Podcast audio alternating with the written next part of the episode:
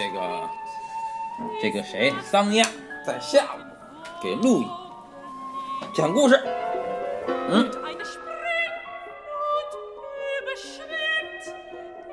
继续星座呃啊。占星的话题，啊。嗯，讲星星。啊。今天讲的星星是一颗卫星，嗯。既不是恒星，也嗯不是行星，嗯。而是围着地球转的嗯。月亮。嗯如果说太阳代表的是你意志所向，你的未来，嗯那么月亮它代表的是你回首你的内心，代表一个，直觉亮星座代表内心源头，，嗯，或者延伸一点儿什么潜意识呀、对。感觉呀，或者说对。对什么什么什么敏感、啊。我我对月亮星座就有一种恐惧感，因为以前一开始是因为我的月亮巨蟹，导致了我的就某些人对我的某种歧视，后来又因为我的月亮金牛又招致了某些人对我的某种恐惧，嗯嗯，这个月亮啊，它一般都是会跟当你受到挫折的时候，一个嗯人就会从太阳模式退守到月亮模式。哦，挫折的时候，啊，对对，或者是他会哦呃，他会，如果你的月亮落在这个巨蟹，哦那你在呃不愉快或者痛苦的时候，你可能会回归家庭或者你信任的这个小圈子哦哈。然后呢，如果你的这个月亮是落在像双子这样，比如说是我，嗯。那他就会回家看书和学习。你看我每天都在看书，所以说明我的人生里边一定是布满挫折的。我一想到我的人生哦。很不好，我就开始看书。哦，这样啊，对的对的。哦，你的这个啊月亮好厉害啊，嗯。对对对，但也没有什么用、啊。然后呢，所以说这个月亮呢，它是一个女性的一个嗯。角色，哦。它跟女性诸多的特征是有关系的。典型的就是一个嗯保护，还有一个就是情感直觉。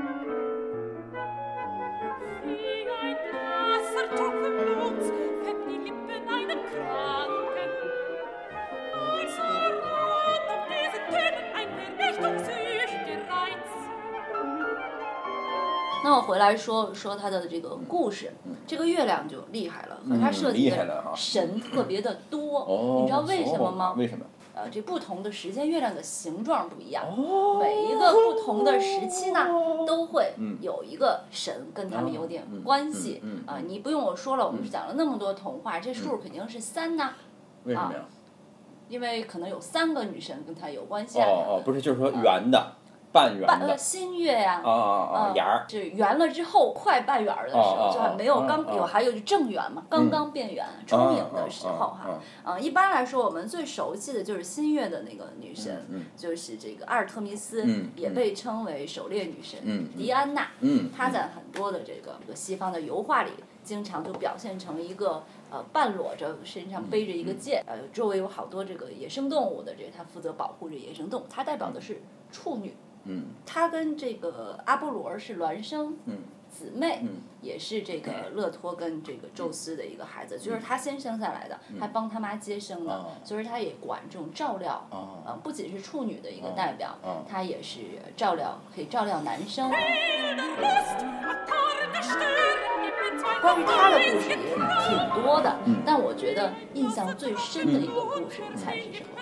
变成鹿的那个，嗯，这个故事嘛，就是有一个猎人叫什么我忘了，嗯。就偷看他洗澡，嗯然后呢，他的反应让人特别的吃惊。其实人家也就是瞧她漂亮，看两眼，其实没什么，也没有说嗯像现在的这个 Me Too 这样嗯。真的去动手嗯哈嗯。但是这位处女是非常残忍的。对，那是处女嘛，对他先先把它变成了一只鹿，嗯。然后这个让这个猎人自己带的那些猎狗什么，把它撕成了碎片儿，嗯这个代价是未免太大了点但现在不都在谈这个 Me Too 啊？我觉得这个神话故事非常可以敲起警钟，嗯因为对于有的人看一眼也是非常伤别人自尊心的啊、哦你要哦。你要注意了啊。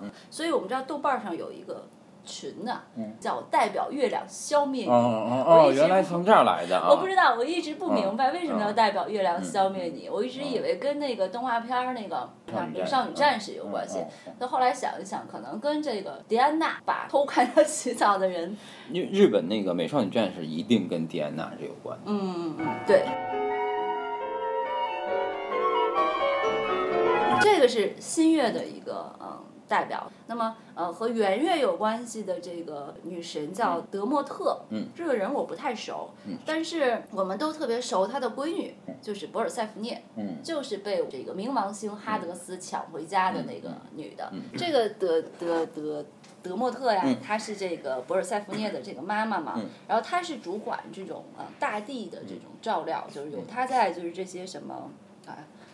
农田啊，庄稼啊都长得好，就是说他对女儿是非常爱的呀。他这个闺女被抓走之后，据说他想去几次三番想把女儿要来，他最后呢有一些妥协，就是多少时间回来一趟哈。然后呢，就是他在这个思念女儿的时候，这个大地的庄稼都。呃这个这个枯萎了啊，什么什么什么，所以表达强烈的一种母性的一个呃关爱哈，母性的这种保护性，这都是内涵于月亮的一些特征。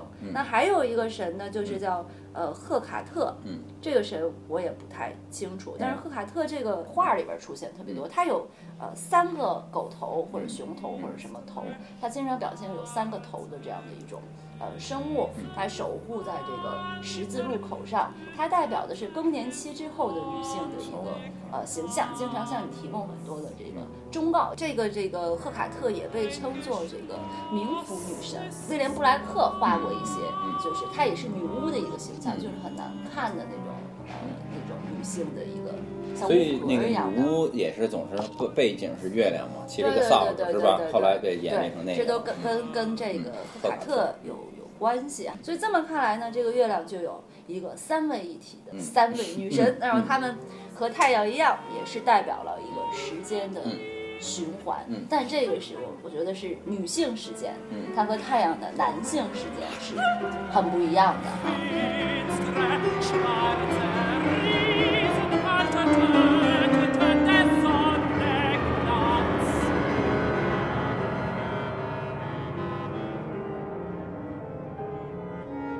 我想到这儿呢，我就想到一个很有意思的事儿，就是我们在呃早期现代派的时候啊，看到很多艺术家。喜欢画一个题材，就是一个女的小时候，一个女的年轻的时候，女人三阶段。对，一个女的老的时候，嗯 像蒙克是不是画过？还有什么这个这个这个席勒也画过，包庚也画过哈。好多人就是早期现代派都喜欢画这个，你而且他们都是男的，是吧？我我这个没研究过，我就刚才就是咱俩在准备这个，我就突然想到，就是说他们这些男的为什么那么喜欢画女性时间？他们怎么不像普桑那样去画阿波罗儿或者他们为什么不去像那个谁提香那样画这种人的过去、现在、将来？对的对吧？这是一个男性对。对对对，他们好像内心中都住着一个女的，就跟你似的，嗯啊而且他们好像很善于把这种女性的这个特质给表达出来，或者我们也能说它不是女性的特质，它可能更像是一种内心深处或者潜意识的一种东西，因为弗洛伊德这个时候已经。这个梦的解析最早是一九零零年出的，对吧？哦啊，他就是也是开始注意到人类这个潜意识的领域，是吧？就阿波罗之外的领域，对对吧潜意识啊，嗯我们有的时候也觉得，就跟这个月亮象征的东西是、啊，相关的。是啊，对对对，因为其实月亮这三阶段，不管是哪个阶段，你会发现它都不是稳定的。嗯嗯，所以它通常会指向一些嗯不稳定的。你刚才也说是不，因为月亮的形状是就不稳定，嗯所以这个月亮它有一种，比如关于直觉啊、情绪什么，太阳的欲望很好满足，你就直接给它就行。嗯月亮的欲望，可你准备好了，人家可能就呃又变了。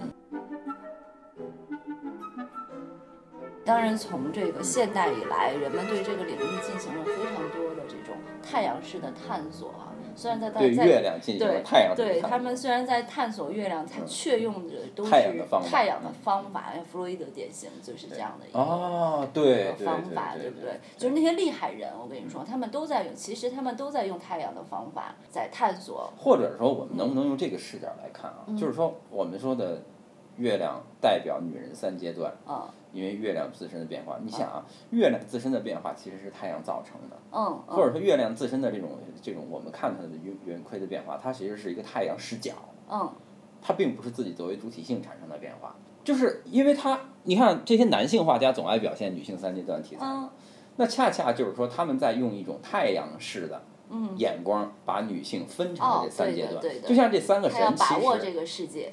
对这三个神的区分，其实也是站在太阳视角，去对这个三个女神进行了一个区分，处女啊，生了孩子和这个更年期以后，那是不是处女最终还是由一个男性视角去改变的她？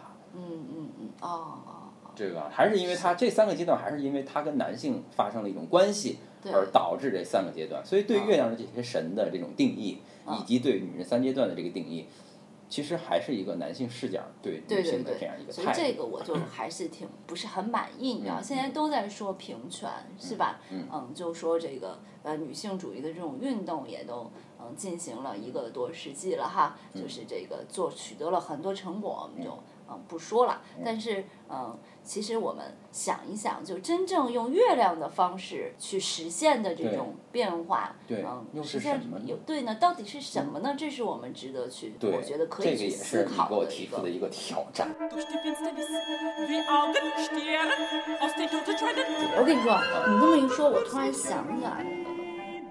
二十世纪中期之后啊，五六十年代有一些思想家，他们像像德勒兹，但是德勒兹整体的哲学，它还是一个还是一个太阳型的没错，但德勒是兹是一个女性思维的但是他提出的很多观点是没错没错是的是的是的这种，没错是吧？是吧？对比如根茎啊这种这种说，就是一块儿一块儿的从局部解决的这种，对对这个为什么说一块儿一块儿从局部解决是一个女性思维呢？其实这也是我要谈的一个问题啊嗯，就是这个它实际上是在否定感官的差距差异。嗯就是说，比如说从身体的这个角度来讲啊，我们一般我们传统的哲学或者就是艺术吧，嗯身体来讲，首先把人体当成了一个视觉观看的对象，嗯嗯嗯或者是把音乐当成了一个这种听觉的这种对象嗯啊。那么德勒兹呢，他其实是取消这种视觉和听觉的这种差异化。比如说身体，我把它当做了一种触觉感知的主体哎，或者器官就是一个主体。对对对我其实是通过一个器官去感觉到世界的，对不对？他不把所有的器官组织成一套，没错，对没错，嗯没错。是，我们看一下，如果说真的站在一个女性视角去看问题的话嗯呢，它实际上是在取，你可以理解成它是一种取消差异，也可以理解成它是一种建构差异。对的总之呢，它不是按照，不是用的太阳式逻辑的那样一种归纳法，嗯嗯。或者是演绎法，统摄一切的这种，对嗯，而是说不强调说我这个思维在宇宙之间嗯。放之四海而皆准。对的，我不强调这个，而是强调说，可不可以，可能不可能找到一个属于 A 个体，嗯嗯。但是就永远也不属于 B 个体的一个东西。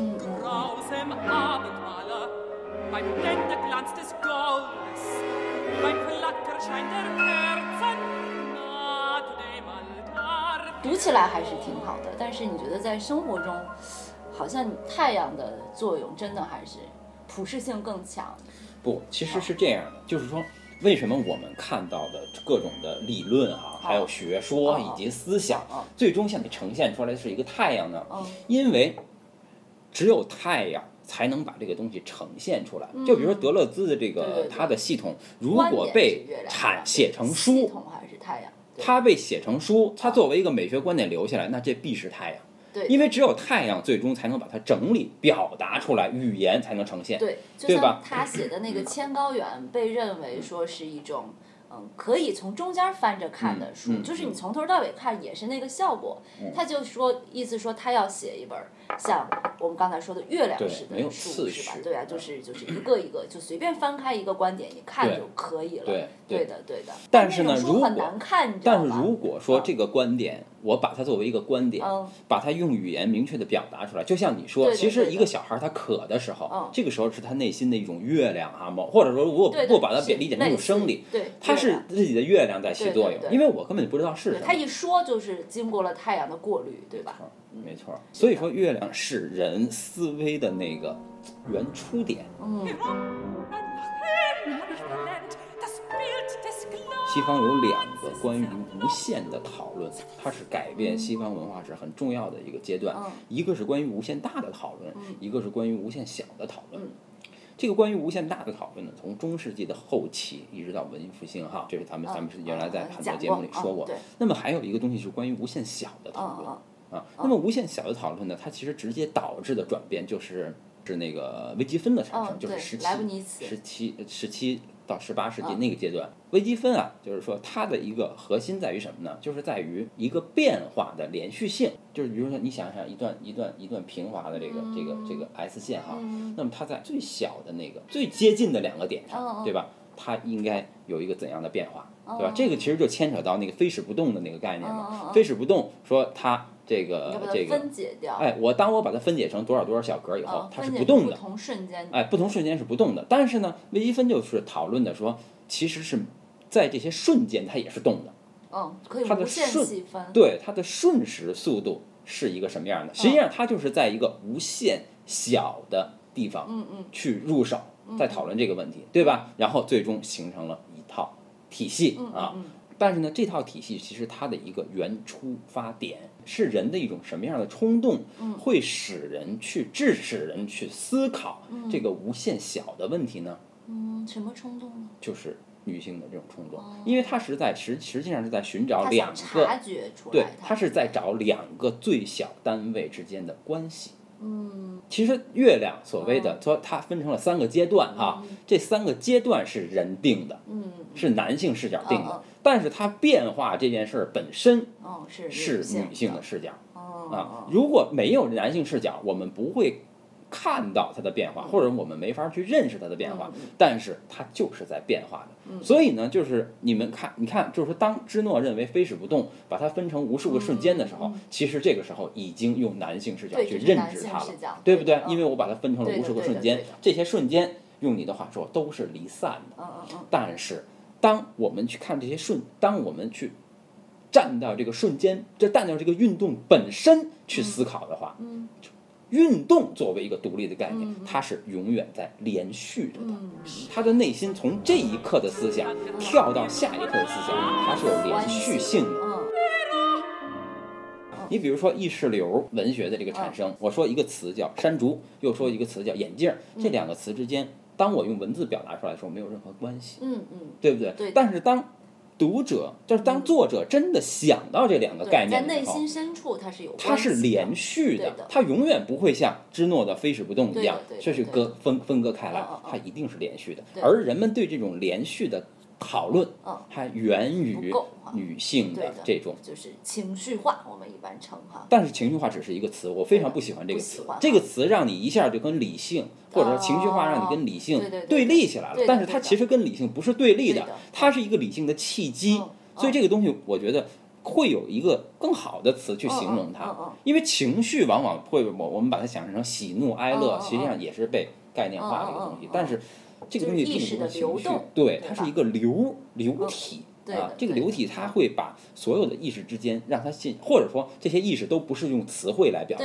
对的它就是一个流点。然后你当你人给它定点了以后，把嗯每一个点命名为一个词汇。就比如说这个山竹和眼镜其实按理说它应该是一个连续的东西，嗯嗯嗯，连续的思维的东西。是山竹被你定成了一个节点，嗯眼镜儿被你定成了一个节点，然后把这两个拉出来建立一套逻辑关系，这个是男性视角。嗯，但是山竹和眼镜之间的那个流动本身，嗯嗯，这个是一个月亮思维。对。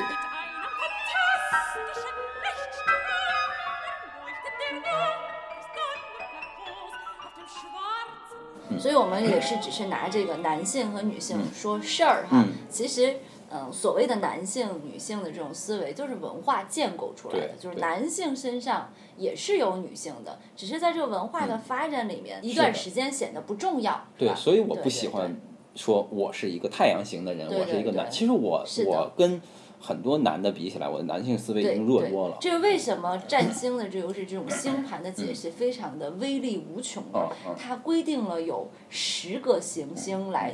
说明你的性格面相，就是你你你你说这个也行，那个也行，你说这儿他也能找到证据，说那儿也能嗯呃找到证据，就是它始终是不断补给的一个嗯呃系统啊嗯。但是不得不说，它的这种区分还是男性化的事情，因为来自于传统嘛，对吧？对，够吗？够啊，嗯，好，嗯，好，行，那就这样吧。嗯，好，哎，拜拜。